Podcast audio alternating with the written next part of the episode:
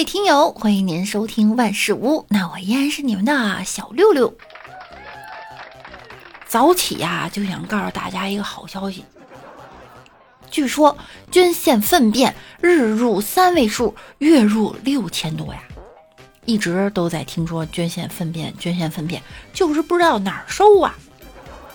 近日，在西安菌佑医疗科技发展有限公司（下称菌佑医疗）哈。联合西安交大一附院推出的粪便菌群志愿者招募的通知引发了关注。有记者呢从菌佑医疗一名工作人员口中了解到了，捐赠粪便呢一次补贴一百到三百元不等，且捐赠次数不受限制，每月最多可捐二十二次。换算下来。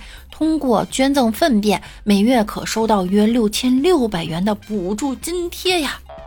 但这名工作人员同时也表示呢，诸如近期有纹身、打了耳洞或做了医美项目、服用了抗生素，甚至有心理疾病，往往都很难通过筛选。该工作人员称呢，目前咨询和报名粪便捐赠的人数较多，但实际通过率啊，仅有百分之十左右。有网友说了，让我老公来，一个月能挣三万。为什么这男的都爱拉屎呢？还有网友说，这个行业呀，简直就是为我老公打造的。别人是行走的荷尔蒙，他是行走的屎个浪，一天拉五六遍，真不夸张。不懂就问啊，这个粪便收这么多，要干嘛用啊？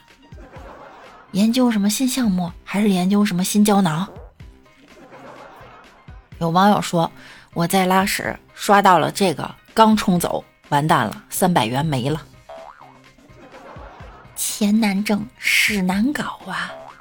都看到招募要求没有啊？人家要十八到三十岁，八零后太难了，捐屎都不要。早上刷到收指甲的，现在又刷到收大便的。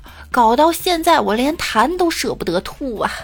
咦，建议您在吃饭的时候不要收听本期节目。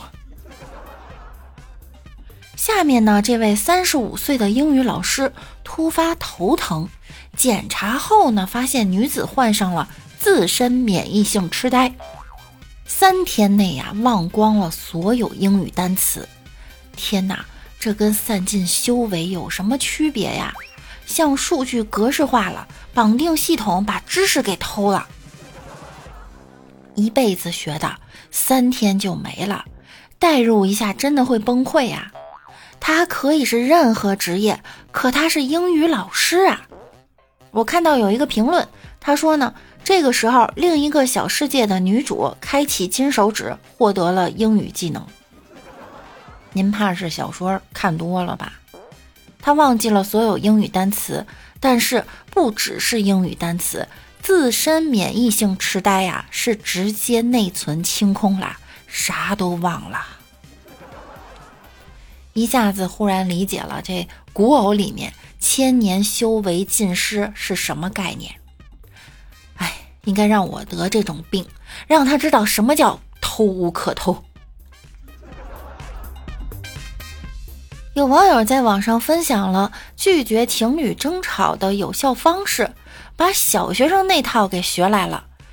如果女生说：“你要是觉得不合适，那就分开吧。”好的，那就分开吧。（括号你还不哄我？）我也觉得不合适。（括号你一吵架就这样说话。）分手快乐。（括号气死我了。）祝你幸福。（括号吃醋王。）我不爱你了。（括号）还不打电话，就是把想说的话呢都放在括号里，给彼此留一个台阶儿，就不会越吵越凶了。